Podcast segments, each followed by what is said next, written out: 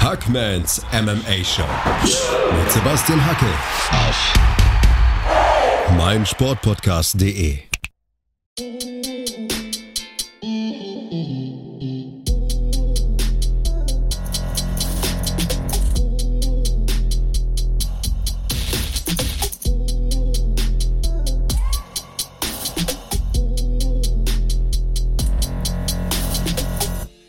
Zurück wie schlechte Angewohnheiten. Florian Mandavid, Sebastian Hackel hier bei den Championship Rounds mit einer kleinen News-Ausgabe und ja, wieder zurück und hoffentlich wird es nie weggehen, ist auch ypsi-shop.com, unseren neuen Supporter, unser neuer Partner. Diese Woche stelle ich euch den Amino-Elektrolyt-Komplex vor. Pina Colada Geschmack, Flo. Wenn sich da nichts bewegt bei deinen Geschmacksnerven, wenn die da nicht Samba tanzen, dann weiß ich auch nicht. Elektrolyte braucht man immer, wenn man Sport macht, weil man da immer schwitzt, im Regelfall wenigstens. Ja, und Aminosäuren braucht man für die Muskeln, ne? wisst ihr Bescheid? Alle Supplements, Eiweiß, Kreatin, Vitamine gibt es im ypsi-shop.com. Promo-Code Hackman, 10% Rabatt einsacken und ein bisschen was vom ganzen Erlös kommt diesen beiden Gestalten hier zugute. Das freut uns natürlich und ich habe eine zweite Verdienstmöglichkeit für uns mit Flo ausgegraben und zwar einen Amazon Affiliate Link. Und wir haben uns dazu entschlossen, weil es ja die Frage gab, welche MMA-Bücher soll man lesen, welche MMA-Bücher kann man lesen, welche MMA-Bücher würde Sebastian empfehlen, der ja das MMA-Museum im Hintergrund hat. Und äh, ja, Quitters Never Win von Michael Bisping ist unser Produkt für diese Woche. Den Link gibt es in der Beschreibung. Wenn ihr da draufklickt und das Buch kauft, dann ja, tut uns das auch ein bisschen gut, dann spielt uns das auch ein bisschen in die Kärtchen, mein lieber Florian. So sieht's auch aus. Beides überzeugt mich auf jeden Fall. Pina Colada auch, kann man auch ohne Alkohol trinken. Das ist wirklich, also natürlich nichts zum Abnehmen, aber ähm, leckeres Sommergetränk, so ein bisschen Kokosmilch mit Ananassaft zu mischen, wenn das auch nur annähernd so gut schmeckt, was es 100% tut, du hast ja schon getrunken, dann ist das auf jeden Fall eine Sache, die man sich allein vom Geschmack her gönnen kann und dann sind da noch Aminosäuren und Elektrolyte drin. Was will man mehr? Ich habe heute trainiert und zwar 90 Minuten und richtig geschwitzt, um danach mit Kokoswasser das Ganze, beziehungsweise während dem Training habe ich das Ganze mit Kokoswasser getrunken. Ist richtig lecker. Stillt den Durst und du weißt halt, du führst genau die Nährstoffe zu, die da gerade rausgeschleudert werden aus deinem Körper. Also kann ich nur empfehlen, ypsi-shop.com, 10% Rabatt mit dem Promo-Code Hackman, H-A-C-K-M-A-N. Check it out. Jawohl, das klingt gut. Ja, wie von dir angekündigt, wir haben eine News-Folge. Wir haben zwei Wochen News gesammelt. Dementsprechend müssen wir uns da wirklich, wenn wir nicht komplett eskalieren wollen, zeitlich so ein bisschen kurz halten. Aber trotzdem würde ich vorher noch, ich finde es gut, ich habe ihn zugegeben, letztes Mal ein bisschen vergessen zu besprechen, aber ich finde es gut, dass wir ihn nicht noch nach irgendeiner Canelossi und Lupi Godinez besprochen haben. Das wäre dem Kampf nicht gerecht geworden. Aber wir hatten natürlich noch einen Boxkampf vom aktuell mit dem besten Boxer, vielleicht dem besten Boxer unserer Zeiten, Canelo Alvarez, der sich auf 175 Pfund gegen Dimitri Bivol versucht hat. Ungeschlagener Champ dort, war eine 4 zu 1 Quote für Canelo, wundert niemanden. Der Mann wirkt auf jeden Fall ja, wie so ein Monster im Ring, aber hat diesen Kampf richtig klar gegen den auch deutlich größeren Mann verloren. Ich weiß nicht, ob du den Kampf ganz gesehen hast, du hast ganz geschaut. Ähm, Uli Hebel und Andreas Seller haben ihn kommentiert vor unserem Kampf. Ich bin immer ein bisschen hin und her gesprungen zwischen meinem Tablet, wo Fight Pass, die Prelims liefen und dem Boxkampf. Aber ich muss ganz ehrlich sagen, für mich sehr verdienter Sieg für B-Roll. Hatte die besseren Kombinationen, wirkte körperlich ein bisschen eindrucksvoller, wirkte schneller für mich sogar in äh, Phasen. Und also ich hatte nur drei Runden bei Canelo. Ja, ich hab, bei mir waren es tatsächlich nur zwei. Also er schlägt halt die ganze Zeit diesen langen Jab super gut. Ähm, drängt Canelo einfach in den Rückwärtsgang, was man ja wirklich nicht kennt. Verteidigt auch diese immer wieder kommende Rechte zum Kopf einfach super, hat die wirklich nicht ins Ziel kommen lassen, hat glaube ich nicht eine saubere Rechte irgendwie ins Gesicht bekommen. Klar, Canelo hat auch heftige Bodyshots ausgepackt, mal irgendwie ein Uppercut durchgesteckt, aber diese Szenen waren wirklich sehr, sehr wenig. Auch wenn Canelo bemüht war, er hat ihn wirklich neutralisiert und wie gesagt in den Rückwärtsgang gedrängt. Es gab dann auch Szenen, in denen Canelo ähm, den Stil, und das war niemals Gameplan, umgestellt hat und auf Konter gelauert hat. Er hat gemerkt, okay, ich werde gestellt, ich werde in, Rück in den Rückwärtsgang gedrängt, dann hänge ich hier halt von mir aus auch und warte, bis du mal wirklich kommst, um dir dann eine ordentliche Rechte einschenken zu lassen. Hat Bivol gar nichts gemacht, ist draußen geblieben, hat ihm halt durchgehend diesen Jab ins Gesicht gedrückt und in einzelnen, ganz, ganz ausgewählten Momenten mal den, den Schlag hinterhergebracht.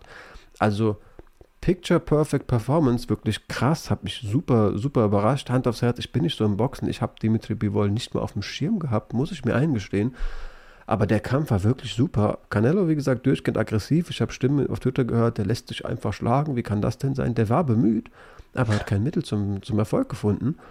Ähm, war mit der Zeit dann auch so frustriert, dass er in Runde 11 zum Wrestler wurde. Hat Bivol ihn kurz mal so, da taucht er unter so einem Schlag von Bivol durch und hebt ihn einfach so hoch, zu so einem Takedown gefühlt, trägt ihn dann kurz so frustriert auf den Schultern. Bivol greift auch so eine Art Guillotine, so, lässt sich von ihm runterheben, aber das, da sieht man halt, dieser Vollprofi Canelo ist hochgradig frustriert, weil er natürlich erlebt, wie dieser Kampf verläuft.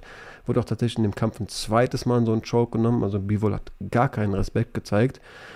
Ähm, auf meinen Punktezetteln 118, 110 für mich. Ähm, die Judges wären, werten alle einstimmig 115, 113, was ein Skandal was das Problem ist. des Boxens Ja. in einem Satz zusammenfasst. Ich, Also. ich hasse Boxen einfach wirklich. Also ich hasse nicht Boxsport. Ich hasse Boxen, wenn ich sowas sehe, diese Politik in Las Vegas.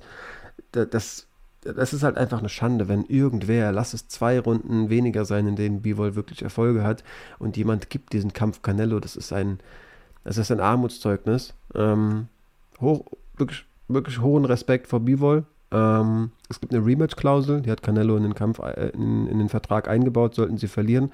Die haben im Ring bereits ähm, beide gesagt, hätten auf jeden Fall Bock auf dieses Rematch. Man muss Canelo auch sagen, auch, äh, auch, auch lassen, wenn ich gerade beschreibe, hat irgendwie in der elften Runde so krass ähm, frustriert gewirkt. Er hat die Niederlage genommen wie ein Sportler, sagt im Post-Interview direkt, ey, im Boxen ist es halt so, einer verliert, einer gewinnt. Äh, in der Regel gewinne ich ja, aber diesmal trifft es halt mich und das ist vollkommen okay, so ist der Sport. Ähm, fand ich auf jeden Fall super. Ähm, diese Rematch-Klausel wird also vermutlich gezogen.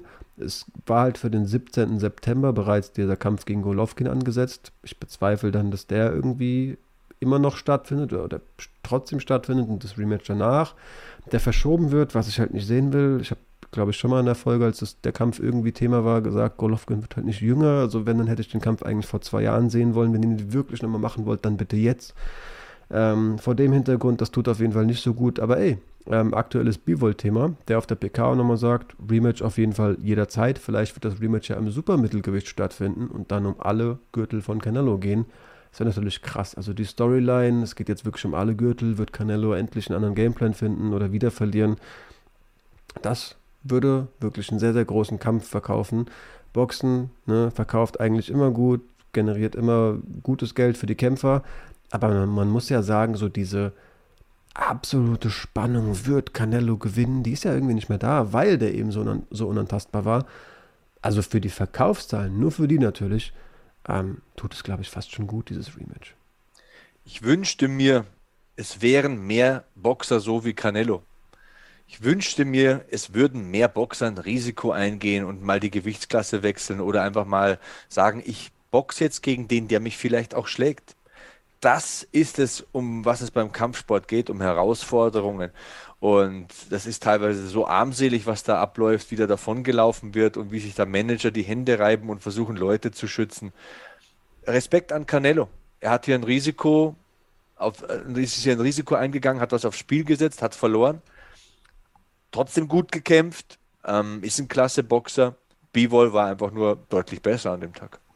Ja, Canelo ist halt vor allem auch super aktiv. Das ist halt auch nochmal, unabhängig davon, dass der keine Herausforderung scheut, ist halt einfach sauer aktiv. Und das sind viele Boxer, sicherlich auch durch die Bezahlung einfach nicht. Also klar, es ist auch ein extrem Aber wo hast du den Kommentar nicht gelesen in den Kommentarspalten? Wenn Boxer doch viel verdienen, werden sie doch äh, satt und sind nicht mehr hungrig und Lass boxen den, dann nicht ignorier mehr. den einfach. Du darfst auf solche Leute nicht eingehen. Schöne Grüße an dich. Kann ja jeder seine. Meinung haben, aber war Aber es sind Stammtischparolen. Entweder bist du ein Fighter oder du bist keiner. Und Canelo ist ein Fighter. Bread and Butter Fighter. Der hat das drin. Ich respektiere den enorm. Er hat hier verloren, er hat trotzdem einen guten Kampf geliefert. Gegen so einen Gegner musst du auch erstmal über die Runden gehen. Und zwar so, dass du einige Punktrichter anscheinend, naja, mehr oder weniger berechtigt davon überzeugt, dass du viele Runden gewonnen hast. Also war ein gutes Ding und äh, hey, jetzt ist da wieder mal ein bisschen Würze drin und äh, das kann doch nur gut sein für den ganzen Sport. So sieht's aus. Lass uns auf die News eingehen. Wie gesagt, wir haben jetzt erstmal einerseits News von zwei Wochen angesammelt. Dementsprechend werden sich Leute hier und da vermutlich wundern, Herr, das ist doch schon vor langem bekannt. Aber ich will, will ein, zwei Themen einfach mit dir besprochen haben. Ähm, die erste wäre ein alter Tweet von John Jones, der jetzt auch nochmal so eine B-Seite bekommen hat. Er sagt, Stiepe is saying that he will be at his absolute peak in September. I'm disappointed but patient. I want the heavyweight goat at his absolute best. I'll wait until September, no excuses. Also Stiepe Jones wird immer greifbarer. Ähm, Jones zitiert offenbar Stiepe, dass der erst im September wirklich ähm, fit sein wird.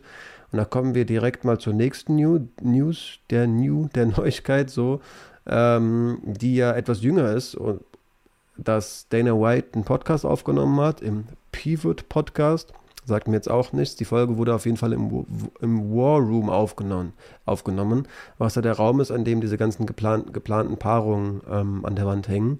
Viele Leute dachten, wir haben uns ja mal privat darüber unterhalten, boah, da wurde was geleakt, das war auf jeden Fall ein Versehen, das soll, sollte niemals an die Öffentlichkeit. Da muss ich auf jeden Fall jedem meine Meinung natürlich nur sagen, der das so denkt, ich ihr haltet Dana White auf jeden Fall für dover, als er ist. Ich kann mir nicht vorstellen, dass es irgendein Versehen war. Ähm, und vor allem hat Dana White sich inzwischen ja auch auf der, auf der, auf der Pressekonferenz von dem ähm, Pay-Per-View jetzt schon dazu geäußert und gesagt, ja, also keine Ahnung, die Leute tun halt so, als ob das jetzt schwarz auf weiß irgendwie schon getrocknete, getrocknete Tinte und ähm, felsenfest irgendwie die, die Paarungen seien. Das sind teilweise Platzhalter und Dinge, die wir uns mal vorstellen könnten, mit denen, für die wir irgendwie in Verhandlungen gehen. Ein großes Thema dabei war natürlich, dass da Chimaev gegen Nate Diaz am 2. Juli drauf stand. Ein Kampf, dessen Karte inzwischen schon veröffentlicht wurde und der auf dieser Karte bisher fehlt. Dementsprechend, das ist nicht garantiert, aber zeigt auf jeden Fall mal, dass die UFC mit diesem Kampf liebäugelt, was natürlich krass wäre. Wir gehen gleich dazu darauf ein. Auf diesen Ansetzungen stand auf jeden Fall auch Jones Miocic für den 30. Juli. Die Frage ist jetzt also wirklich, was für ein Datum wird kommen, aber der Kampf scheint zu kommen. Jones spricht davon, Stipe scheint sich dazu zu äußern. Ähm, die UFC hat es angedacht, fest nicht, aber schon auf ihrem Board stehen, 30. Juli. Jones sagt, Jones sagt, Miocic würde sagen, September erst. Darüber wird sich offenbar noch gestritten, aber wir sehen offenbar Jones gegen Miocic. Feines Tänzchen. Mehr habe ich dazu nicht zu sagen. Yeah. Ich hoffe, John Jones kehrt irgendwann jetzt mal zurück. Und auch Stiepe möchte ich noch sehen. Stiepe ist jetzt auch schon Mitte, Ende 30. Ne? Ähm, so viel Zeit bleibt da nicht. Man kann dann nicht mehr jetzt ein, zwei Jahre Pause machen und dann sagen, ja, das wird bestimmt genauso gut. Ähm, ich möchte das jetzt sehen. Same. Ja, ich habe auch immer gesagt, das ist für mich das, der, der, perfekte Gegner für Jones, um im Heavyweight sich mal zu versuchen zu beginnen, ähm, weil er halt nicht so super schwer ist, fände ich wirklich einen guten Kampf. Ja, Chimaev Nate Diaz natürlich ein Kracher für den 2. Juli mal so angedacht, offenbar ähm, in die Verhandlungen gegangen.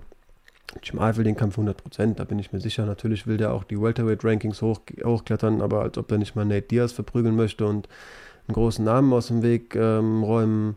Ähm, der ist ja, versteht ja auch ganz klar, was Hype bedeutet und dass es eben nicht nur darum geht, irgendwie Top 5, Top 5 Gegner zu besiegen. Mit Gilbert Burns vielleicht auch aufgezeigt bekommen, hey, hier und da habe ich Lücken, ich sollte ein bisschen an mir arbeiten.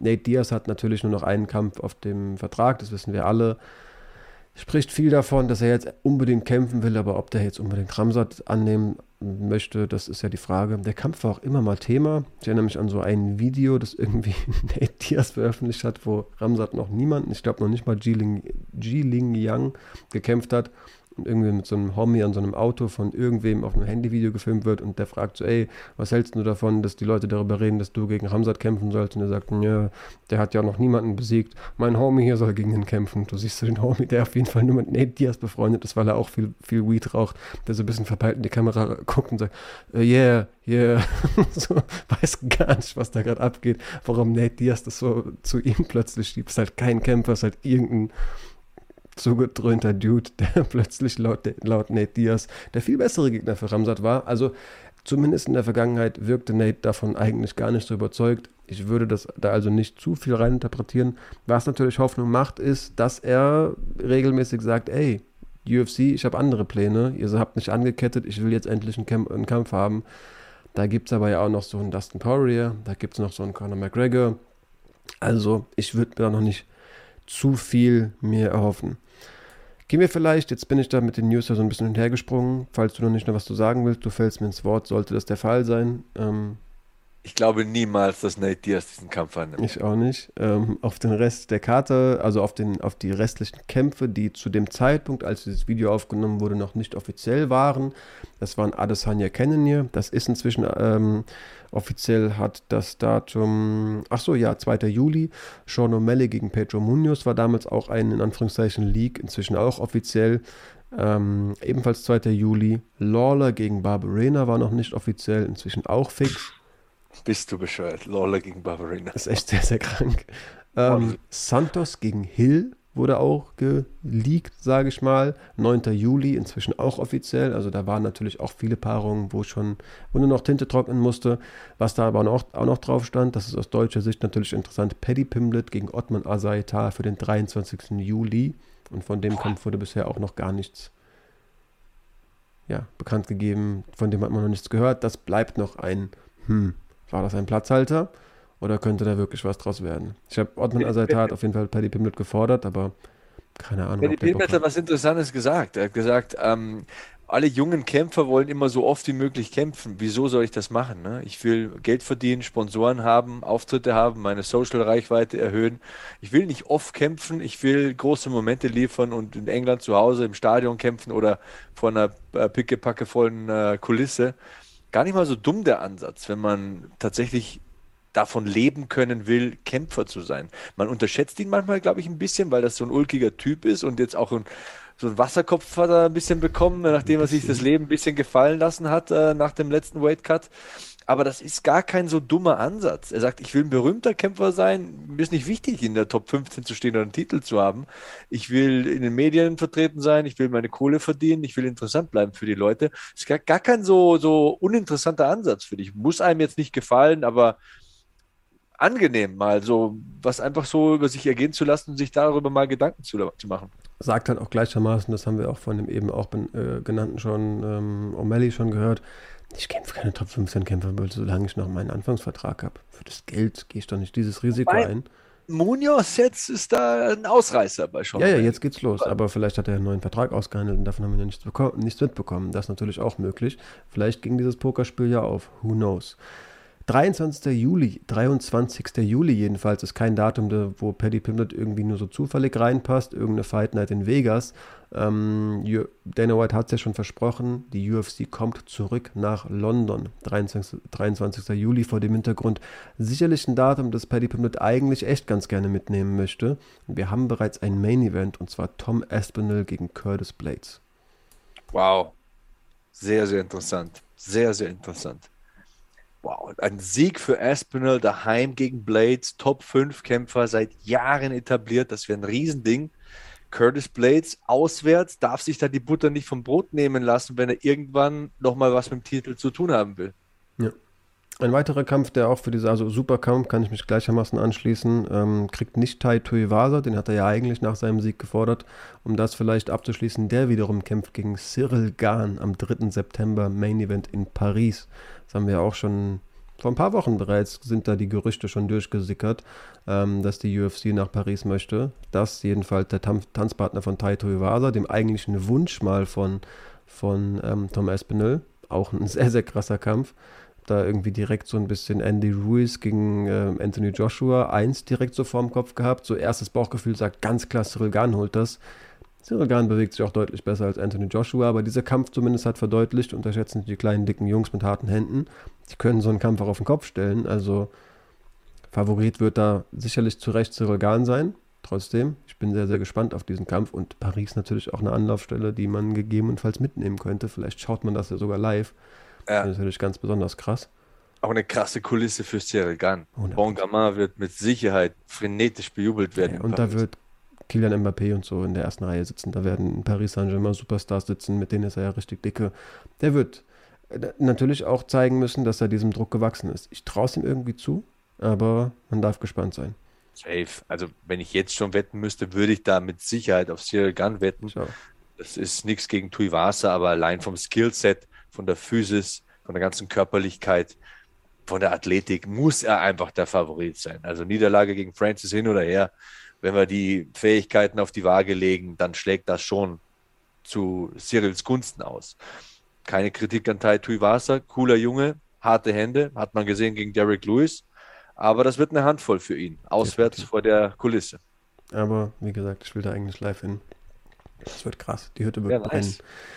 Ähm, UFC London auch ähm, noch einen weiteren guten Kampf dazu bekommen. Nikita Krylov kämpft gegen Alexander Gustafsson auf der gleichen Karte. Und wer da jetzt eins zu eins zusammenrechnet, okay, Krylov war mal im Schwergewicht, aber das ist ein Kampf im Light Heavyweight. Und da bin ich sehr, sehr dankbar. Gustafsson hat sich ja im Schwergewicht versucht und das habe ich mir ja gar nicht gefallen. Der sah ja auch wirklich aus wie jemand, der dann einfach nur das Achten auf Ernährung weggelassen hat und nice, jetzt kann ich futtern, hat da letztendlich einfach nur Speck dabei und war langsam. Gustafsson ist zurück im Light Heavyweight, versucht es gegen Nikita, Nikita Krylov, auch in London. Ähm, gefällt mir die Paarung. Geht ja. Um vielleicht nochmal nicht nur irgendwie Ansetzungen hier aufzuzählen, kommen wir vielleicht dazu, dass One Championship ab Juli ein, sein, also erstmal im Juli das US-Debüt gibt. Sehr, sehr spannend. Die asiatische Organisation geht in die Staaten und im gleichen Rahmen wurde verkündet, dass sie einen neuen Streaming-Vertrag haben und zwar mit Amazon, Amazon Prime. Ähm, ich glaube, für ein Jahr sieht man One auf Amazon Prime. Gutes Stichwort. Wenn ihr Amazon ohnehin auch regelmäßig nutzt, bestellt euch doch das Buch Quotas Never Win über den Link, den ihr in der Videobeschreibung findet. Dabei unterstützt ihr uns, bekommen wir einen kleinen Anteil von den Einnahmen, die dieses Buch erzielt. Nichts, was ihr mehr zahlt, einfach Geld, das Amazon dafür nicht bekommt, sondern wir. Feine Sache, oder? Ähm, der Weasel auch irgendwie so, ich weiß gar nicht, ob der richtige Reporter ist, aber irgendwie so eine, so eine Gestalt, die äh, ja unter den Reportern des MMAs schon ewig aktiv ist, auch so gute Kampfanalysen macht. Der wiederum hat sich mit Sabits Coach auseinandergesetzt, mit dem unterhalten. Und sein Coach hat ihm gesagt, Sabit hat eigentlich gerade gar keinen Bock mehr auf Kämpfen. He's a, he is tired of fighting and found another career path during his time off. Ähm, der Mann will den medizinischen Werdegang einschlagen. Gibt Fotos bei ihm auf Instagram, wie der irgendwie auch vor so einem russischen Ärzteverband in so einem, in so einem ähm, Wartezimmer gesessen hat. Ich weiß nicht, ob irgendwie in der Story oder fest im, auf, auf einem Beitrag. Aber Zabit, weiß nicht, ob der Doktor werden will oder irgendwie, keine Ahnung, ähm, Chirurgie, Zuarbeiter, kein Plan. Zabit hat offenbar keinen Bock mehr auf Kämpfen. Laut seinem Coach, der sich mit dem Weasel auseinandergesetzt ähm, hat, mit dem unterhalten hat, also die Informationswege sollte man dann auch transparent halten, bevor es im Nachhinein heißt, Flo hat doch voll den Scheiß geredet. Ähm, so die Informationswege.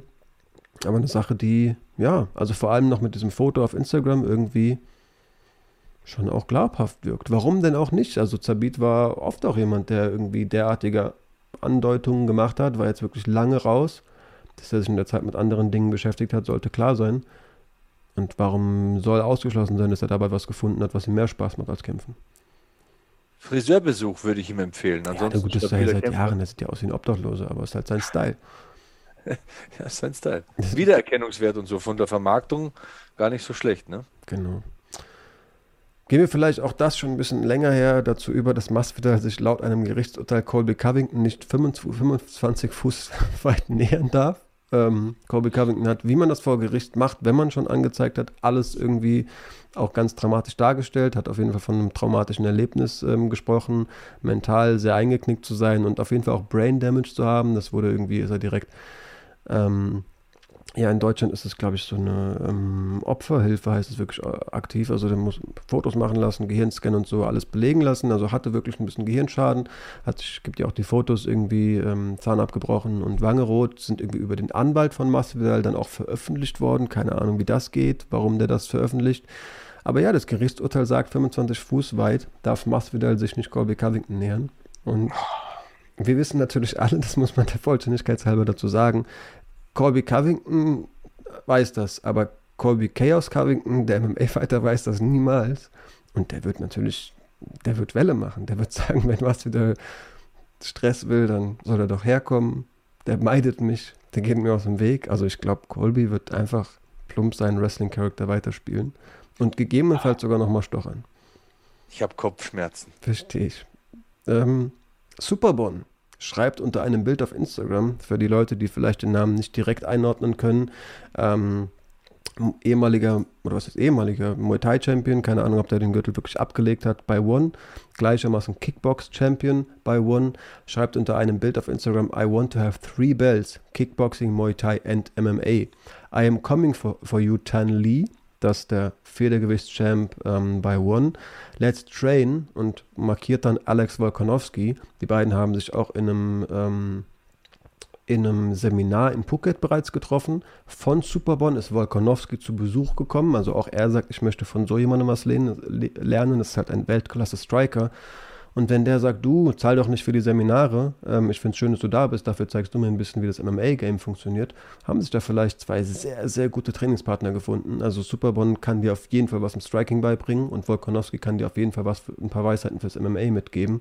Das ist eine geile Connection, die sich da gerade über Instagram ergeben hat. Ähm, auch Tan Lee ist davon begeistert, ähm, schreibt gleichermaßen auf Instagram, so lief es da, that would, would be phenomenal. Eventually I want to share the stage with your coach too. Maybe after I beat Patrizio Pitbull. Also auch der sagt, Schüsse in alle Richtungen. Richtungen. Bei One ist die MMA-Landschaft im Federgewicht jetzt auch nicht so dick besetzt. Ähm, ja, mal schauen, was da noch so wartet in der Welt da draußen. One ist jetzt auch viel eher mal dazu, dazu zu haben. Cross-Promotion-Kram kann ich mir echt vorstellen. Nice. Spannend. Ja, Volkanowski, ich glaube, es gibt nicht viel was kompletter wäre in der Welt des MMA. Also der vereint ja Ringen, ähm, Striking, Distanzgefühl, Körperlichkeit, Submission Defense, wie wir gesehen haben. Ähm, ja, wenn du von einem Rat haben willst, wie man einen Titel intelligent gewinnt und intelligent verteidigt, ich glaube, dann ist er dein Mann. 100 Prozent, aber gleichermaßen muss man auch dazu sagen, auch wenn du im City Kickboxing trainierst, wenn du von jemandem noch, selbst obwohl du Erfahrung, äh, Connection mit Brad Riddell und Adesanya hast, wenn du von jemandem immer noch Rat haben willst, der da vielleicht ein, zwei Weisheiten mehr im Striking hat, dann ist es jemand wie Superbone. Also auch für den wird es super gewinnbringend sein. Und ein Sparring, das kann der ja nicht mit Adesanya machen. Okay, mit Brad Riddell, aber ist auch nicht das Gleiche. Wenn der sich ein paar harte Runden mit Superbone liefert, daran wird er auch nochmal wachsen. Everybody wirklich, wins. Ja, Mann, das ist wirklich eine sehr, sehr geile Geschichte, habe ich, ähm, ja, liebend gerne erzählt. Ähm, ein wohl sehr starkes Bantamgewicht von Ryzen, ehemaliger Champion, auch Kai Asakura, war in Las Vegas und hat sich da wohl mit Dana White getroffen, hat auch ein Bild davon gepostet, Übersetzung aus dem, ähm, weiß gar nicht, asiatischen auf jeden Fall etwas Erstaunliches passiert. Wird vermutlich nicht wörtlich so funktionieren, aber na, erwartet, da gibt es gute Nachrichten, lese ich da auf jeden Fall raus hat wohl auch auf dem Trip im Syndicate trainiert und bekommt irgendwie viel Rückenwind von Merab Dvalishvili und so. Scheint da ein, zwei Stops abgearbeitet zu haben, auch mit den UFC-Stars bereits zu trainieren. Ähm, und ich kenne ihn ehrlich gesagt nicht, aber ich habe so ein bisschen von diesen absoluten MMA-Heads ähm, mitbekommen. Der scheint richtig vielversprechend zu sein. Wir bekommen vielleicht ein vielversprechendes weiteres Bantamgewicht in der ohnehin schon sehr dick besetzten Gewichtsklasse der UFC. Ähm, Bleiben wir vielleicht bei Twitter. Edson Barbosa tweetet: Cutting weight is super hard. That's one of the reasons I'm thinking about moving up to 155 at UFC. Kein Bock mehr. Ich mag Essen auch. Das fühle ich total, Edson Barbosa. Du hast ja Körperfett im negativen Bereich, Junge. Das, ist ja, das sieht aus wie ein Putensteak, der Kerl. Also, ich glaube, dass man die Haut da gar nicht mehr abziehen kann. Das ist da ist ja nichts mehr dran. Also ich fühle das total. Vor allem, der ist jetzt 36, glaube ich. Einfacher wird das nicht. Ich kann mir auch vorstellen, dass tatsächlich, also der Körper ist eigentlich gemacht für Lightweight. Du kannst es ein paar Jahre durchziehen, aber du hast ja auch so ein paar Speicher, die dein Körper allmählich ausleert. Vielleicht merkt er auch, ey, langsam sind irgendwie auch ein paar Tanks, die man ein paar Jahre lang angesammelt hat, leer. Weiß nicht. Könnte mir wirklich gut vorstellen, dass es das immer schlechter funktioniert. Dann kommt auch noch der Faktor Alter ohnehin dazu. Ähm, Edson Barbosa also vielleicht wieder im, im Leichtgewicht. Ähm, Schöne Nachricht auf jeden Fall, die betrifft dich. Was hat der Zone die Woche verkündet? Hast du auch eine Nachricht? du hast weiterhin einen Job. läuft bis Dezember 2024 auf der Zone. Das tut gut, das freut mich. Und das ist auch eine Planungssicherheit natürlich, aber MMA ist für mich nicht die primäre Einnahmequelle. Ich kommentiere gerne MMA, weil ich gerne MMA kommentiere. So, das ist vielleicht ähm, eine witzige, aber sehr treffende Formulierung. Trotzdem freut es mich ähm, aus allen möglichen Sichten. Ist gut für den Sport, dass er weiterhin läuft, dass man die UFC weiter verfolgen kann. Der nächste Schritt ist, äh, dass sich MMA auch noch stärker im Free TV manifestiert, dass man das Fernsehpublikum noch stärker erreicht. Aber wir halten fest, der Sport entwickelt sich und der Sport schreibt auch gute Zahlen. Ansonsten würde der Zone diesen Vertrag nicht so langfristig verlängern. Super nice, hat mich auch sehr gefreut zu lesen. Klitschko denkt mit 46 über ein Comeback nach, hat er in einem Interview mit dem Bildreporter Paul Ronsheimer geäußert. Agit Kabayel, junges, hartes Heavyweight, hat direkt Interesse, hat gesagt, ey, liebend gerne bin ich dein Willkommenskampf, aber das werden andere auch haben. Ich hoffe, wenn das wirklich sein muss, der sucht sich jemand in seinem Alter, aber ja, hat eigentlich ja auch gerade viel zu tun, politische Ämter in absoluten Krisenzeiten. Keine Ahnung, ob der da wirklich auch Geld für gute Zwecke generieren will mit einem Riesenkampf oder weiß nicht, Hoffnung und Stärke verkörpern will oder ihn wirklich einfach reizt zu boxen. Ähm, sucht auf jeden Fall die große Bühne. Wie gesagt, laut einem Bildinterview ähm, will ich nicht mehr zu sagen. Ja, Strength goes last. Und wir sind hier im Heavyweight. Ja, Beide Klitschkos waren immer in ausgezeichneter Verfassung, sind nicht 46-jährige Boxer, wie man sich das vorstellt. Und äh, es ist nicht ausgeschlossen, dass du in dem Alter Champion wirst. Also George Foreman hat es vorgemacht. Und da gibt es genug Fälle, wo Boxer in ihren 40ern, Anfang 50ern noch auf Weltniveau mitboxen, vor allem im Schwergewicht. Die Erfahrung ist da, die Physis ist da. Der Beste geht gerade das ist nicht alles so, so wirr. Das ist nicht äh, irgendwie aus der hohlen Hand gesponnen. Das kann sehr gut passieren. Ja. AJ McKee war bei der letzten PFL-Veranstaltung zu Gast. Kayla Harrison hat sich übrigens relativ schwer getan mit der ähm, ja, Weltklasse-Sambo-Athletin. Haben viele ja. Leute auch einfach nur belächelt. Haha, nicht mal die PFL-Frauen putzt du weg, putzt du eindeutig weg, hat es nur über den, über den Decision geschafft. Aber ich habe ja auch aufgezeigt, zweifache Weltmeisterin und irgendwie Europameisterin und x-fache Russischmeisterin. Das war keine Frau, die super easy auf den Boden zu bringen äh, ist und da dann auch irgendwie die Welt nicht mehr versteht. Ähm, über den Kampf geht es mir aber eigentlich gar nicht. AJ McKee war zu Gast und hat ein T-Shirt von denen getragen. Mehr ist nicht passiert, aber der war ja irgendwie auch eher unglücklich mit dem letzten ähm, Verlauf bei Bellator. Hat dann gesagt, ey, meine Zeiten im Federgewicht sind vorbei. Vielleicht sieht Bellator dem auch, den auch nicht im Lightweight.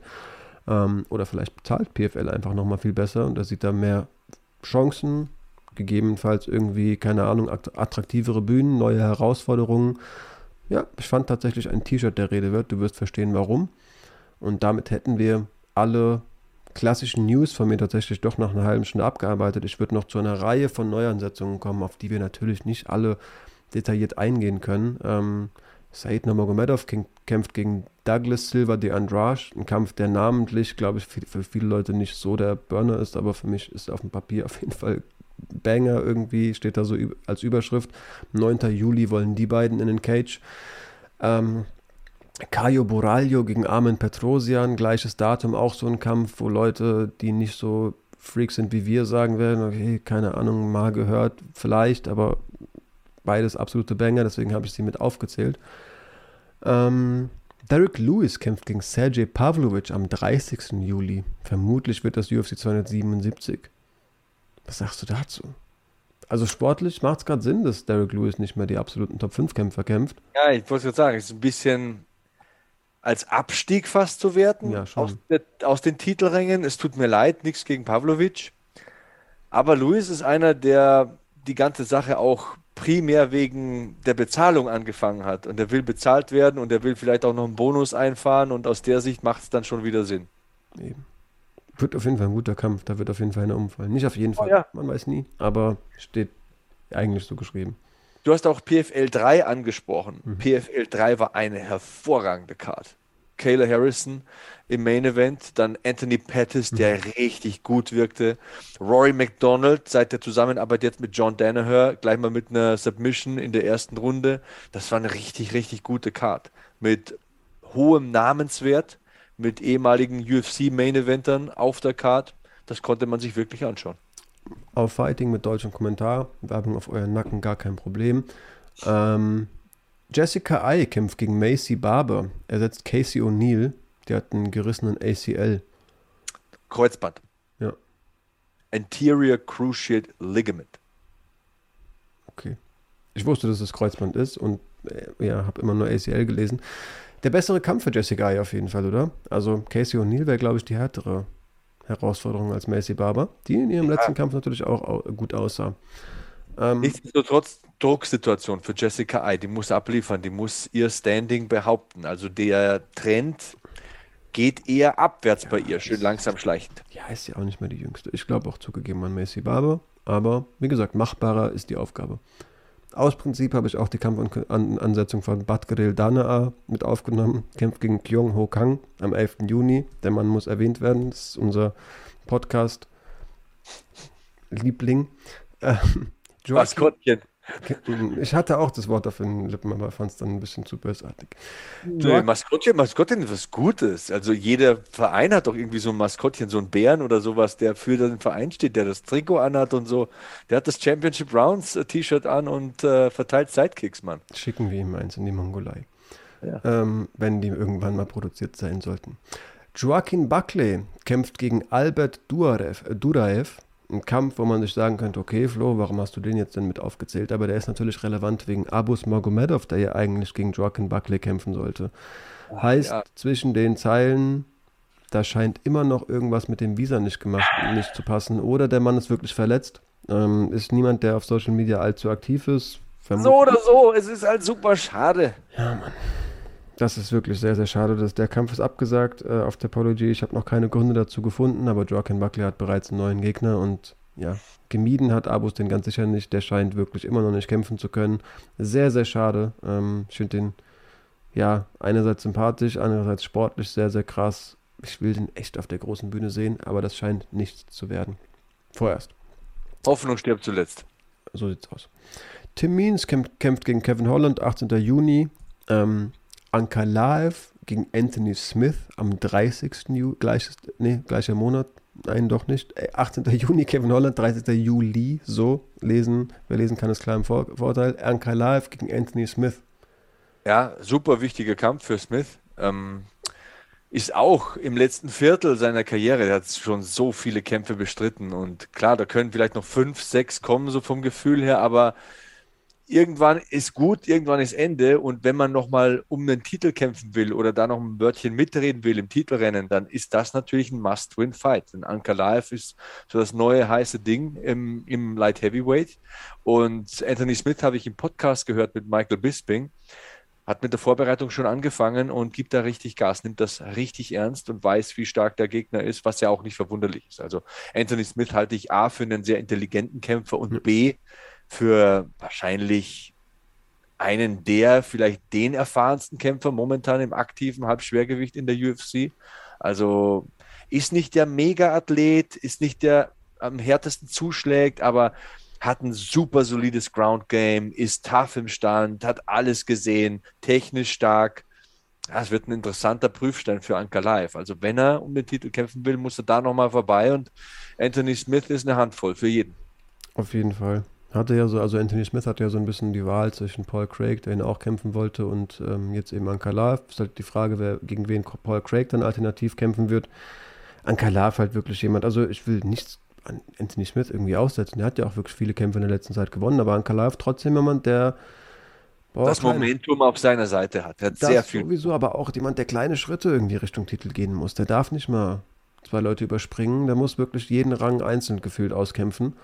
Ähm, Anthony Smith ist jetzt für mich eigentlich auch nicht der Mann, den du schlägst, um dann wirklich das Statement gesetzt zu haben, vor allem wenn Ach, du doch, doch, doch, wieder Decision runterringst. Aber es muss auch einfach sein.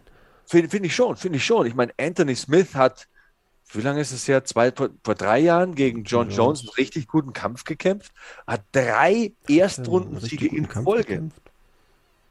Also allein schon die Tatsache, dass er sich nicht den Sieg durch Disqualifikation holt, Rechne sondern weiterkämpft, ja.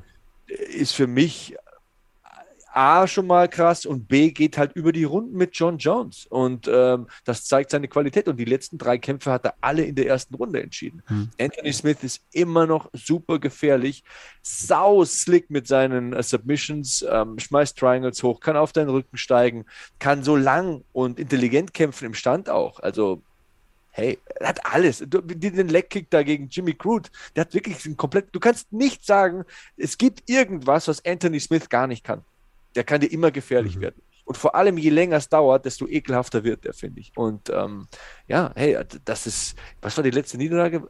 Rakic, glaube ich, war seine mhm. letzte Niederlage, ne? Ja. Auch schon eine Zeit lang her. Es ging auch über die volle Distanz. Einzige deutliche Niederlage, die so ein bisschen im Kopf war, war das gegen Glover, wo er seine Zähne verliert. Das war sehr, sehr ekelhaft.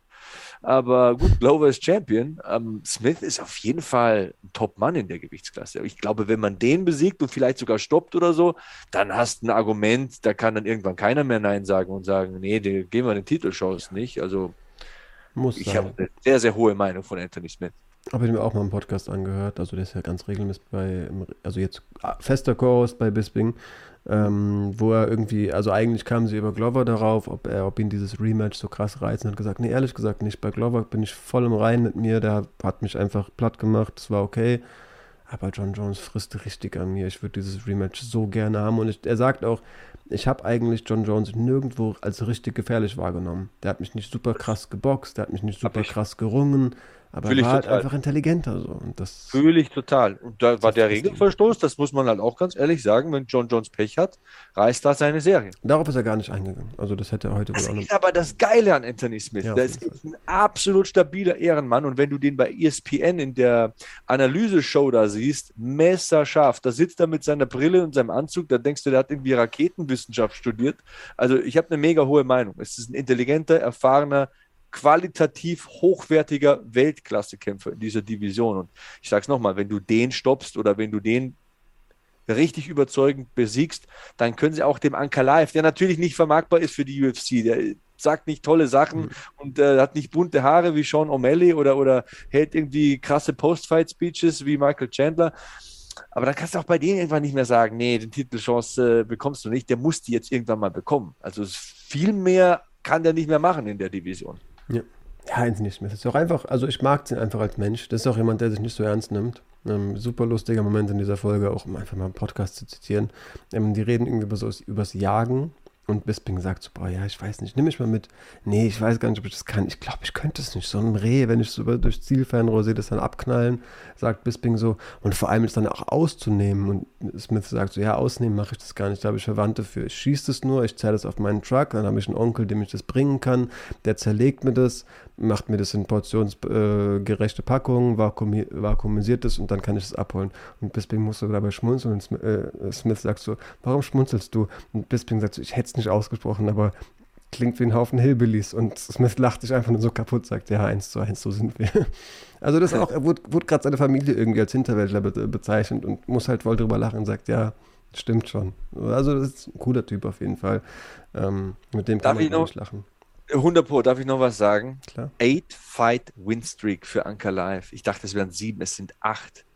Thiago Santos, Volkan Özdemir, Nikita Krylov, Ion Kutelava zweimal. Alter Schwede. Also, wir leben in einer Welt, in der wir darüber diskutieren, ob Conor McGregor den Title Shot bekommt. Und hier im Halbschwergewicht gewinnt einer achtmal hintereinander und er hat immer noch keine Titelchance. Müsste jetzt Anthony Smith besiegen, hätte dann neun Siege in Folge und wir wissen immer noch nicht, ob er die Titelchance bekommt. Ja. Schon, ich möchte nicht das Wort pervers benutzen, aber nicht weit weg davon. Ja, wir haben, wir hatten eine Frage in unserem QA, die kam nicht dran. Ähm, welche Kämpfer habt ihr das Gefühl, werden so ein bisschen ungerecht von der UFC behandelt? Und es war einer der ersten Namen, die mir eingefallen ist, Anker Live. 100 Pro. Naja, gehen wir zu weiteren Ansetzungen ähm, über. Ähm, Rogerio Bontorin kämpft gegen Manuel Karp. Der Redewert, weil wir über Manuel Karp noch gesagt haben, dass der ähm, ja wegen Doping verurteilt wurde. Du hast aber auch gesagt, ey, das waren Kleinstmengen. 11. Juni wird dieser Kampf ähm, stattfinden. Also scheint, du hattest ja auch direkt betont, es gibt Behörden, bei denen sind diese Werte gar nicht überhaupt der Redewert. Ähm, bestätigt natürlich diese Ansetzung. Cody Garbrandt kämpft gegen Rani Yaya im Bantamgewicht. 9. Juli. Bantamgewicht ne, heißt Federgewichtsrun von Cody Garbrandt ist nachdem Kai Car-Franz ihn ausgenockt hat schon wieder vorbei. Hooker übrigens sagt auch ähm, im Interview mit Submission Radio, dass auch sein Run im Federgewicht direkt wieder vorbei ist. Könnte ich gar nicht, habe ich keinen Bock drauf. Sitzt da auch mit Bäckchen so, hat auf jeden Fall erstmal das Leben genossen und das hat er verdient so. Ähm, ja, ein paar hämische Kommentare zu dem Kampf gesehen von Cody Garbrandt gegen Ronnie Yaya. Ronnie Yaya hat halt wirklich in seiner Karriere noch nie jemanden ausgenockt. Also die UFC tut alles daran, dass Cody Garbrandt nicht schon wieder umfällt. Aber er ist halt ein brandgefährlicher Grappler. Also. Ja, Wahnsinn. Wie schnell das geht. Der hatte einen 11 zu 0 Run. Ja. Er ist Champion, besiegt Dominic Cruz und zwar Eindeutig, da gab es nichts zu rütteln. Und von den letzten sechs hat er fünf verloren. Was ist das für ein Sport, über den wir hier sprechen dürfen? Unfassbar. Also das ist do or die, ja. wie du schon sagst. Das ist kein Powerpuncher und auch nicht einer, der ganz weit vorne ist in dieser Division. Das Aber ist eine machbare Aufgabe, die du lösen musst. Die musst du jetzt irgendwann mal lösen als äh, Cody Garbrandt. Da gehen dir schon die Argumente aus. Ich könnte mir halt voll gut vorstellen, dass der, also Bantam ist überall eine krasse Division, aber dass der halt auch einfach keine Ahnung, man, dann ist, dann wäre halt irgendwie das Aushängeschild von LFA oder so, wenn du wirklich aus der UFC fliegst. Vielleicht hättest du ihn viel besser. Das ist doch, glaube ich, eigentlich jemand, über den du, also der sieht doch gut aus, der ist doch irgendwie, gibt sich cool und kann ja auch, wenn er liefert, liefert er eigentlich Highlights. Vielleicht muss der wirklich ein paar Leute, die halt nicht UFC-Niveau sind, umhauen, um wieder glücklich zu werden. Kein Plan. Ich weiß nicht, ob Rennie ja, den nicht einfach zu Boden ringt und da tot grappelt. Man darf ja, gespannt sein. Gabriel ist schon auch ein guter Ringer und die, die Kämpfe liefen sehr komisch, auch die letzten. So ja. dieser, dieser Rob Font-Kampf, über den haben wir lange gesprochen, weiß ich noch. Seltsam, seltsam, seltsam.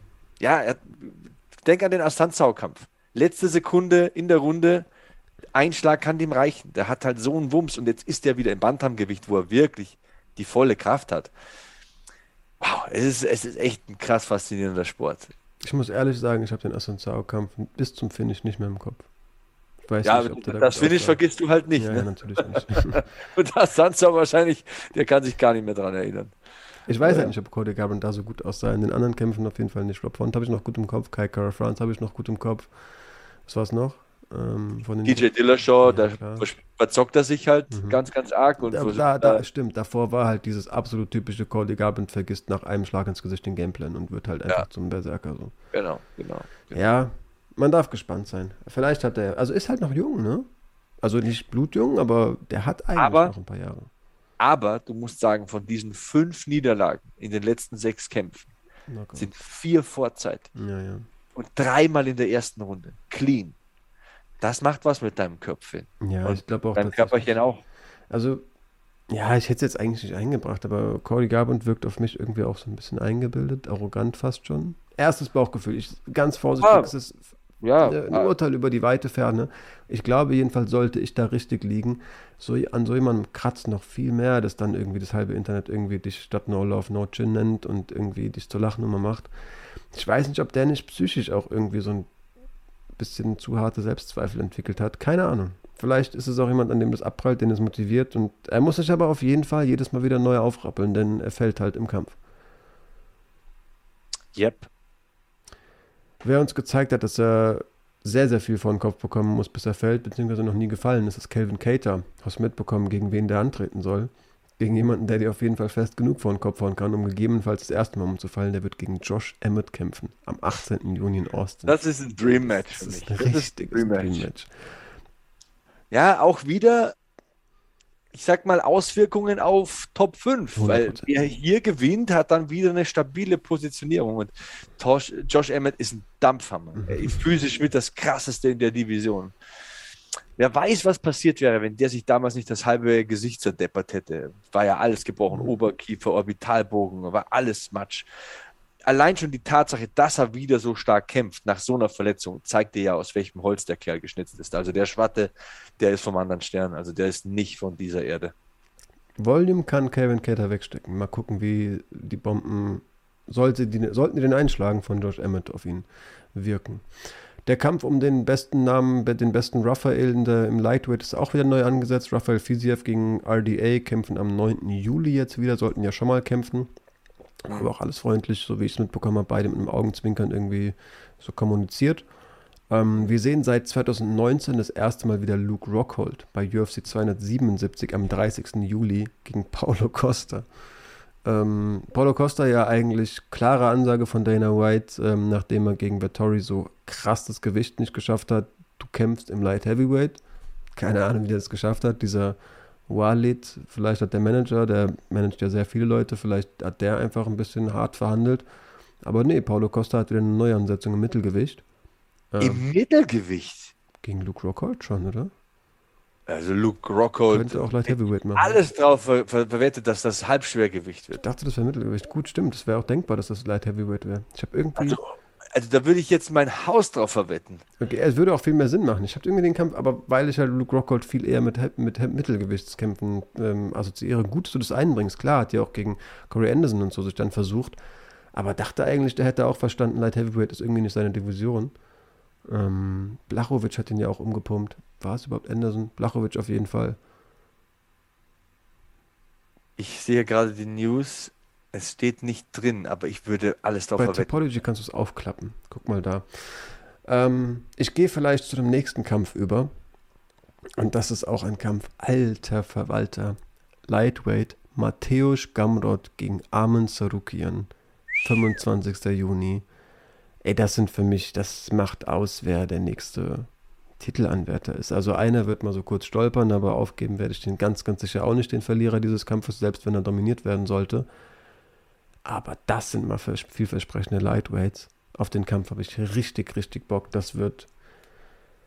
Ja, wer weiß, vielleicht ist der Kampfverlauf dann gar nicht so geil, aber das wird auf jeden Fall sehr, sehr hohes Niveau. Das sollte klar sein. Steht was dabei? Ich suche immer noch, also ja, Light Heavyweight. Okay, Gott sei Dank. Okay, die Worte, Wallet hat nichts aushandeln können von Dana White, bleiben Gesetz. Luke Rockhold im Light Heavyweight. Weiß gar nicht, ob ich das so cool finde. Aber ja, gut. Wir sehen ihn auf jeden Fall wieder. Aber hier finde ich zwei verschiedene Infos. Auf der einen Seite heißt es Mittelgewicht, jetzt hast du mich wirklich stutzig gemacht. Jetzt muss ich nochmal. Jetzt schauen wir mal den UFC 277 Wikipedia-Eintrag. Schauen wir da mal. Da, da, da gebe ich mehr drauf. Aber hätte mich echt gewundert. Okay. Ich Vor allem nach, nach der Ansage. Wird vielleicht noch zu einem Kampf ähm, übergehen, der auf dem Papier, also ich kenne den Namen nicht. Ich hatte tatsächlich in der Folge zu, zum UFC London Preview, weiß ich noch, hatte ich das, ähm, dass er unter Vertrag genommen wurde, bereits thematisiert als eine Nachricht. Hussein Ashbakov, ein dagestanisches, ungeschlagenes Talent, steht 23-0, wurde bei der UFC unter Vertrag genommen zu der Zeit. Hat vorher in der ukrainischen Division gekämpft, da wird halt gerade nicht MMA gekämpft und irgendwelche Hallen gefüllt. Da gibt es andere Themen. Dementsprechend hat der sich nach einem neuen Zuhause umgeschaut. Und Herbert Burns heißt den in der UFC willkommen.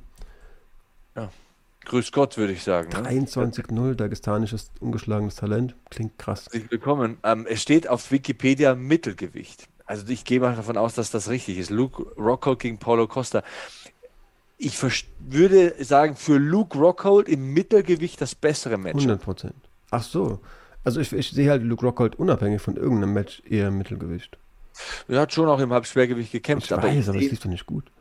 Im Mittelgewicht sehe ich ihn halt drahtiger und mhm. schneller mhm. und vom Frame her, der ist natürlich muskulös, der kann natürlich die Muskeln draufpacken, aber der pumpt halt irgendwann auch hart, wenn der diese Muskulatur bewegen muss im Halbschwergewicht. Und Paulo Costa, wissen wir alle, tut sich sehr, sehr schwer ins Mittelgewicht reinzucutten. Also ich glaube, da aus dieser Sicht wäre es für Luke Rockhold ein besseres Matchup. Also es scheint ein Mittelgewichtsduell zu sein. Luke Rockhold, der sowieso damals so sang- und klanglos auf einmal nie mehr aufgetaucht, hatte diese Schienbeinverletzung, weiß ich, die ewig lang gedauert hat, bis es zugeheilt ist, das Ding. Und ja, hat natürlich diese Modelkampagne, hat für irgendwelche Parfums Werbung gemacht und ein gutes Leben gelebt, glaube ich. Ähm, aber Arena ist gesponsert, glaube ich, soweit ich weiß. Ja, ja, ja, sehr, sehr talentierter Kämpfer. Sehr, sehr talentiert. Ich sehe ihn halt, um nochmal zu dieser Gewichtssache ähm, zu gehen, nicht über mehr Kraft deutlich besser funktionieren. Also ist nee, halt ein Point Fighter. Nee. Und dementsprechend äh, bringt dir nichts, das zusätzliche Gewicht, um dann halt gegebenenfalls gegen Leute antreten zu müssen, die aussehen wie Alexander Rakic oder so. Also, also Point Fighter würde ich gar nicht sagen, ehrlich gesagt. Also Rockhold ist schon einer, der finishen kann, aber wenn Rockhold drei Runden lang kicken will, da muss er hundertprozentig fit sein. Und es ist halt wirklich so ein Muskelpaket dann ähm, im Halbschwergewicht. Ich glaube, dass ihn das eher hindert mhm. an, an, einer idealen Performance. Also, weiß nicht, damals bei Strikeforce schon, da habe ich mir immer gedacht, das, das ist ein Mittelgewicht, wie es im Buche steht. Und dann ist er ja so richtig ins das Alter gekommen, wo er optimal performt, so mit 27, 28, da war er richtig gut. Ja, ist schon Mittelgewichtler, wie er im Buche steht für mich. Ähm, bin gespannt. Costa halt auch ein krasses Tier. Ne? Das ist halt wirklich ein Haus, der Kerl. Sieht Hoffentlich schafft er dieses Mal da den Cut. Das wäre halt super enttäuschend, wenn er wieder die Woche ankommt und dann sagt, nee, wir können 205 machen und dann da noch rumgurkt und rumgrunzt. Das möchte ich halt nicht nochmal haben. Sieht auf ein, zwei Fotos gerade so ein bisschen leaner aus, aber keine Ahnung. Paulo Costa ist Lean, Lean ist ja safe, aber ja, nicht halt leaner, breit wie ein Joint-Tor. Der, ist halt breit wie ein Scheunentor, der Kerl. Also Ja, leaner war das falsche Wort. Weniger breit. Ich glaube, der hat den Fokus nicht so sehr auf Bankdrücken gesetzt. no curls for the girls. Eher mal ein bisschen länger laufen gehen. Genau. Ja, und als letzten Kampf, den ich mitgebracht hätte, wäre die Trilogie im Federgewicht. Sie ist offiziell 3. Juli, sehen wir Volkanovski Holloway 3. Mit wem sich Volkanovski vorbereitet, wurde ja Sag klar. mir sowas nicht. Sag mir sowas nicht. Ich kann jetzt schon nicht mehr schlafen. Weil stell dir vor, Max verliert das zum dritten Mal. Das, die waren so hauchdünn, die ersten beiden Kämpfe. Also, vor allem der andere. Ähm, aber hey, ja, natürlich schaue ich das. Natürlich hänge ich da vor der Glotze oder kommentiere das gar. Wow. Also ich, ich sage immer wieder, Max Holloway ist der einzige Fighter, von dem ich Merchandise habe. Ich habe einen Hoodie von dem. Ich habe eine Actionfigur stehen hier hinten. Ich finde Max Holloway wirklich super. Ich mag den menschlich, ich mag den sportlich. Ich finde, der ist geiler Kerl einfach so. Wie kann man den nicht mögen? Also Aber lösch ich- meine Nummer, wenn du Max Holloway nicht magst. Ich liebe aber auch Volkanovski. Einfach, also ich finde halt einerseits den Hate, den er bekommen hat, dafür, dass er halt den Liebling umgehauen, also beim ersten Mal halt nicht über irgendwie spektakuläres Ausnocken besiegt hat, sondern über den Stil, über den er sich halt den Gürtel geholt hat. Dafür, keine Ahnung, sollte man ihn nicht haten, dann ist der zweite Kampf halt super eng, aber er kann ja auch nichts dafür, wie der Kampf gewertet wird und hat jetzt auch nicht irgendwie so eine, so eine Rose Esparza-Performance da geliefert. Ist halt, hat halt intelligent in seinem Stil, den er, der ihm eingeprägt wurde, gekämpft. Ja, da müssen wir nicht diskutieren. Das Aber- ist ein klasse Kampfsportler. Ja, und hat sich doch ja vor allem durch die letzten Performances auch dann doch in die Herzen von Kritikern gekämpft. Ja. Menschlich kann man gegen Volkanovski auch gar nichts sagen. Eben, Richtig eben. geiler Typ. Ähm, Und, das Herz, das er gegen Ortega bewiesen hat, zum Beispiel, da wurde es ja zweimal richtig eng für ihn. Also der Typ ist schon stabil. Also das ist ein solider Dude. Und der Kampf wird auch Feuer. Aber wow, das ist halt so krass. Stell dir mal vor, Max verliert dreimal. Dann, dann, ist die Titelchance so weit weg. Auf der anderen Seite, stell dir vor, der gewinnt. Da- da- Das könnte, das könnte dann ein vierter Kampf werden. Ja, Weil wenn du, gewinnt, du musst ja. halt dann sagen, als Volkanowski, ich habe ja zweimal gewonnen, jetzt gut, es war ein Ausrutscher, jetzt geht mir mein Re Rematch. Ja, Dann haben die irgendwie jahrelang nur gegeneinander, also bei Max wenigstens so gefühlt nur gegeneinander gekämpft. Also Also meine Predict- Prediction ist irgendwie, dass Volkanovski tatsächlich dieses Mal das Ding dominanter macht, als er es in den ersten zwei Kämpfen gemacht hat. Danach das Federgewicht pausiert, vielleicht ja sogar so fair ist und sagt, komm, ich gehe hoch ins Lightweight. Glaube ich ehrlich gesagt nicht. Wäre auch irgendwie uncool, dass Max Holloway dann so einen Gürtel trägt, von dem jeder weiß, ja, du warst halt immer das zweitbeste Federgewicht, das jetzt nicht mehr in der Division ist. Ähm, aber nee, ich sehe auf jeden Fall Volkanovski Nee, nicht auf jeden Fall, aber ich glaube tatsächlich, der wird Holloway auch nochmal besiegen. Knapp ist so irgendwie, keine Ahnung, für mich so 60 Prozent, von mir aus 65. Ich will jetzt nicht sagen, dass ich da felsenfest von überzeugt bin. Und ich würde auch irgendwie den, den Run nach, also das, den Versuch, Double-Champ-Status zu erreichen, gerne sehen. Keine Ahnung. Ich, ja, keine also Ahnung. ich- Ich, kann, ich kann schlecht einschätzen von der Größe und von den Ausmaßen, wie er da reinpasst oder ob er doch nicht vielleicht ein bisschen undersized ist. Das sind schon Kanten im Leichtgewicht. Auf jeden ne? Fall. Ich finde es auch super abhängig, gegen wen er da antritt. Ja, das ist äh, Match für Match jedes Mal eine andere Geschichte. Ja. Aber bei Max, bei Max muss man halt sagen, weil du gesagt hast, ähm, ja, dann bist du halt die Nummer zwei, die jetzt den Gürtel tragen darf. Der zweite Kampf ist eine Split Decision und ich sage es so oft, aber für mich hat Max den gewonnen. Und auch wenn man sonst Max Lauf sieht, ich meine, es ist ja ein absurder Lauf, den er hingelegt hat im, im äh, Federgewicht. Pettis gestoppt, Aldo zweimal gestoppt, Ortega gestoppt. Dann gegen Poirier, klar, eine Gewichtsklasse höher, das ist nichts für ihn, da hat er zu wenig Wumms.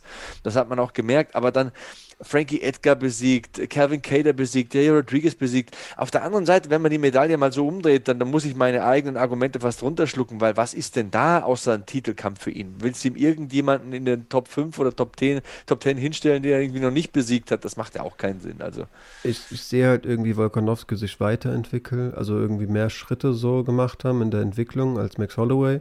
Und man muss dann auch einfach mal fairerweise sagen, wir sagen es über einen El Kukui und wir sagen es über einen Shogun Rua. Okay, der hat natürlich noch viel mehr Kämpfe gemacht, aber wir sagen immer einen Stil, der auch auf ordentlich Einstecken ausgerichtet ist. kann nicht ewig gut gehen.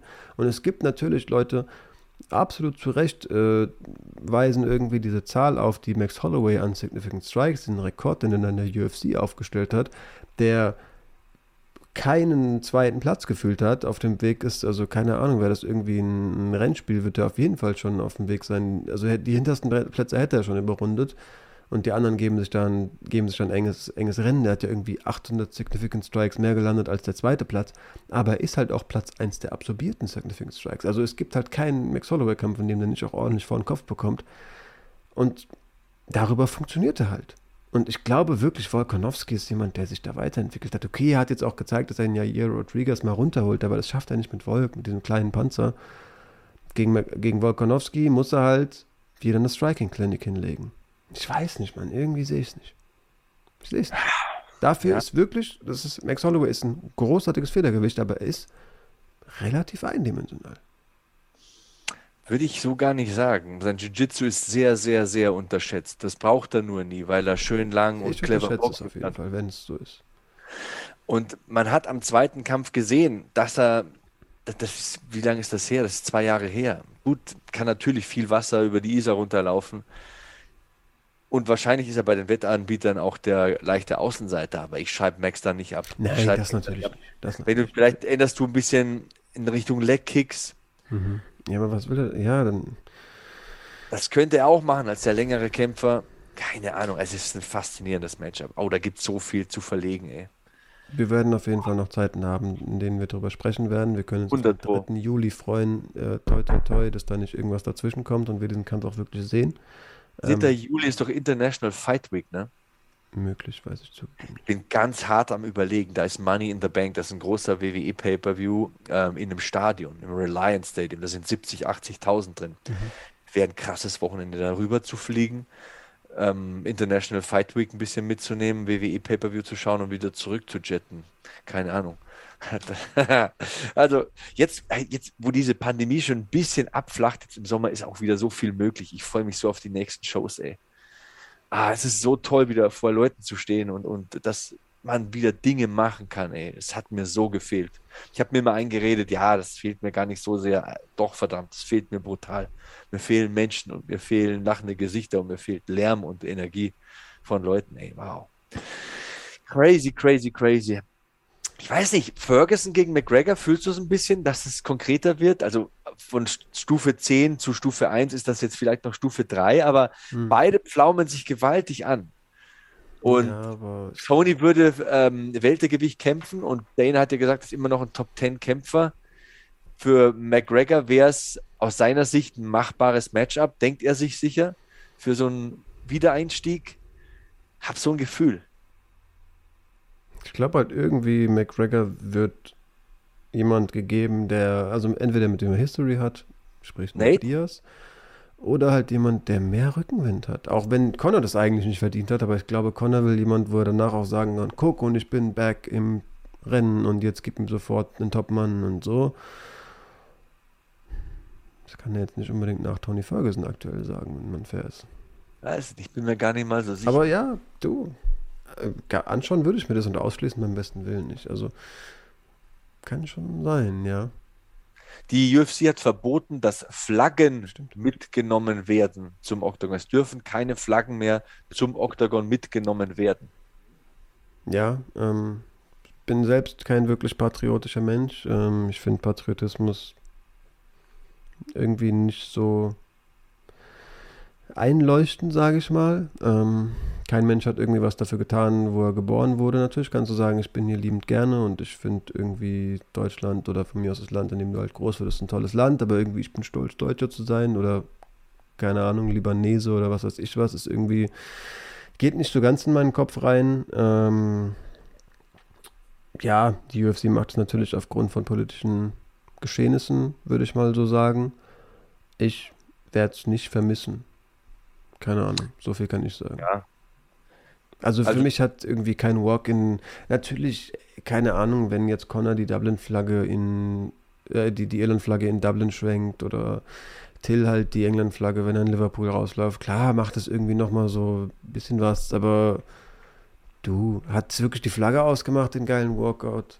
Finde ich halt nicht. Ja, ähm, wie gesagt, also ich bin froh, in so einem Land wie Deutschland zu leben, wir haben eine große Sicherheit, eine große soziale Sicherheit. Es wird irgendwie, also so einen Krankenversicherungsstatus wie in Deutschland zu haben, glaube ich, das ist nicht leicht, sowas zu bekommen in dieser Welt. Das läuft in anderen Ländern. Ich war in vielen anderen Ländern. viel Asi ab, äh, viel mehr Asi ab als bei uns. Also diese, wie gesagt, die Sicherheit, die Lebensqualität, da bin ich froh drüber. Aber, ich habe die halt nicht aufgebaut, diese Sicherheit. Eben, ich kann ja nicht stolz drauf sein, mhm. irgendwie. Wenn das einer sein will, ist okay. Ich bin stolz auf meinen Papa, ich bin stolz auf meine Mama, das sind tolle Menschen. Ich fühle mich sehr privilegiert, äh, ihr Sohn sein zu dürfen. Ich bin stolz auf meine Frau, dass ich, äh, ja, dass äh, so ein Mensch sich für mich entschieden hat, den ich nicht verdient habe. Äh, ich bin stolz auf meine Kids, aber stolz, Deutscher zu sein, ja, wenn das einer sagen will, habe ich nichts gegen, aber ist jetzt nicht mein erstes Gefühl. Nee, also ich habe jetzt auch nichts gegen, aber ich finde es halt irgendwie nicht Nein, überhaupt schwach. Also ich habe mal so eine Rede gehört von irgendeinem Frankfurter Philosophen tatsächlich, ähm, der jedenfalls hat gesagt, Patriotismus ist eigentlich die Sache, an die sich jemand, äh, an, an, die sich jemand ganz charakterschwaches klammert. Jemand, der wirklich nichts mehr in seinem Leben findet, auf das er stolz sein kann. Wie du gesagt hast, Dinge, die er hat. Der klammert sich auf die letzte Sache, auf die er irgendwie stolz sein kann, das Land, in dem er geboren wurde. So ist vielleicht auch ein bisschen sehr plump runtergebrochen, aber für mich, ja, du hast halt nichts dafür gemacht. Find doch Dinge, die wirklich Errungenschaften von dir sind möchte aber auch natürlich niemandem, der irgendwie stolz auf sein Land ist, das jetzt irgendwie absprechen. Ich kriege ja. da jetzt auch keine krassen Bauchschmerzen oder so, aber irgendwie auch so ein bisschen diese Vibes so. Keine Ahnung, hast du nicht Dinge, die, auf die du noch stolzer sein kannst? Aber natürlich musst du dich ja auch nicht ausschließen. du kannst ja auch stolz sein, dass du irgendwie einen tollen Abschluss dir erarbeitet hast und dass du aus Trinidad und Tobago kommst. Aber ja, keine Ahnung. Ich fühle es nicht, sehe natürlich auch die Risiken ähm, die Ukraine-Russland-Krise, denn das wird der Auslöser gewesen sein, ähm, für die UFC irgendwie bringen könnte, wenn da jemand irgendwie die Russland-Flagge stolz schwingt, während er einläuft. Ähm, um solchen Problemen aus dem Weg zu gehen, verstehe ich es irgendwie als Organisation. Ich glaube nicht, dass es irgendein Pay-Per-View schmälern wird, wenn, wie gesagt, Dan Hooker die nicht die Neuseeland-Flagge schwingen darf. Der Patriotismus verdirbt die Geschichte, hat Goethe mal gesagt. Es war ein schlauer Mensch. Wie man das interpretiert, muss jeder selbst wissen. Ich habe jetzt von niemandem eine geringere Meinung, weil er ein Patriot ist. Mein, muss jeder selbst wissen. Ich äh, sage immer so, es gibt gute und es gibt schlechte Menschen. Und welche Hautfarbe die haben oder wie deren Überzeugungen lauten oder welche Religion oder Orientierung die haben, das ist mir wurscht. Ein guter Mensch ist ein guter Mensch und ein schlechter Mensch ist ein schlechter Mensch. Und das erkennt man an den Taten und nicht an der Einstellung. So sieht's aus. Es gibt auch gute und es gibt schlechte Podcasts. Die Leute werden aussortieren, welche sie hören und welche sie nicht hören. Wenn ihr wirklich unseren Podcast für einen guten haltet, dann gibt es so einen Bewertungsdaumen unter unserem Video. Drückt da doch gerne mal auf gut, lasst einen Kommentar da, lasst uns das gegebenenfalls auch in Textform wissen oder gebt sonst euer Feedback, eure Fragen, eure Anregungen oder eure Kommentare zu unserem Gesagten, unserem Besprochenen ab. Ähm, wenn ihr es noch nicht getan habt, abonniert, habt, abonniert uns auf jeden Fall, empfehlt uns weiter. Wir wissen das wertzuschätzen, ähm, machen das nach wie vor natürlich irgendwo für euch. Ihr seid der Antrieb, dementsprechend brauchen wir den fortlaufend auch so ein bisschen. Wir haben jetzt 20 nach 10. Ich werde unser erstes Video noch cutten, das noch benennen. Timestamps vermutlich morgen früh, morgen Vormittag in der Mittagspause und vor der Arbeit ausarbeiten. Gemacht. Nice, das, genau, vielleicht wirklich auch noch. Fand ich im Nachhinein so ein bisschen doof. Wir hatten mal die Frage in unserem ersten QA, was die Arbeitsteilung ist. Das auch eine Sache, bei der tatsächlich Sebastian auch gerne mal da sitzt und das Video nochmal durchskippt und guckt, bei welcher Minute wechseln wir denn das Thema. Machen wir natürlich auch nur für euch. Also lasst lieber auch dafür da, wenn ihr auf Spotify und auf Apple Podcast seid, kommt auf YouTube. Wir brauchen euch hier. Hier ist wirklich der Support am stärksten, sage ich mal. Ähm, ich danke wie immer für deine Zeit, euch natürlich fürs Einschalten und ihr könnt diese Woche auf jeden Fall auch noch mit einem Preview für die kommende Fight Night rechnen, denn da wird ja ein deutscher Vertreter um, ja, das Titelrennen auf jeden Fall in einem Title Eliminator kämpfen gegen Jan Blachowicz. Alexander Rakic, dem wünschen wir natürlich alles Gute, dem drücken wir die Daumen und darüber muss auch noch gequatscht werden. Ein deutschsprachiger, sollte man sagen. Habe ich nicht deutschsprachig gesagt? Du hast Deutsche gesagt. Ja, Patriotismus Egal. hin, her, ist doch, ist doch nur ein Land. Nein, Spaß. Das ist natürlich ein Österreicher, deutschsprachig wäre korrekt. Genau, so sieht's aus. Also meine letzten Worte für heute und für diese Woche. Ich werde beim Preview nicht dabei sein, da gibt es eine Überraschung ypsi-shop.com. Diese Woche habe ich den Pina Colada Amino Elektrolytkomplex vorgestellt. Das ist ein gutes Ding. Nächste Woche vielleicht ein anderes Supplement. Und wir haben immer noch diesen Amazon Affiliate Link. Für mich das beste MMA-Buch, das jemals geschrieben wurde. Michael Bispings Quitters Never Win. Wenn ihr das bestellt über unseren Link, dann gibt es einen kleinen Teil des Erlöses, der uns zugute kommt, der in unsere Taschen fließt. Dann machen wir das Ganze nicht ganz umsonst. Aber auch wenn wir es umsonst machen würden, macht Spaß. Und äh, danke für eure Kommentare, danke für die vielen Likes, danke für die wenigen Abos. Da muss leider noch ein bisschen was kommen. Ich habe ja letztens gesagt, es ist bei manchen so eine Beziehung, die gehen nur am Wochenende mit uns ein bisschen in die Disco oder schleppen uns aus der Disco ab, aber es ist kein so inniges Liebesverhältnis. Ihr müsst auch unter der Woche mal Kinokarten besorgen oder einen Strauß Blumen vorbeibringen. Jetzt war Muttertag, so wie man das halt macht. Ne? Also kurz gesagt, gebt uns das Abo. Das ist der Liebesbeweis, dass ihr euch auch mal mit uns in der Öffentlichkeit zeigt. Ne?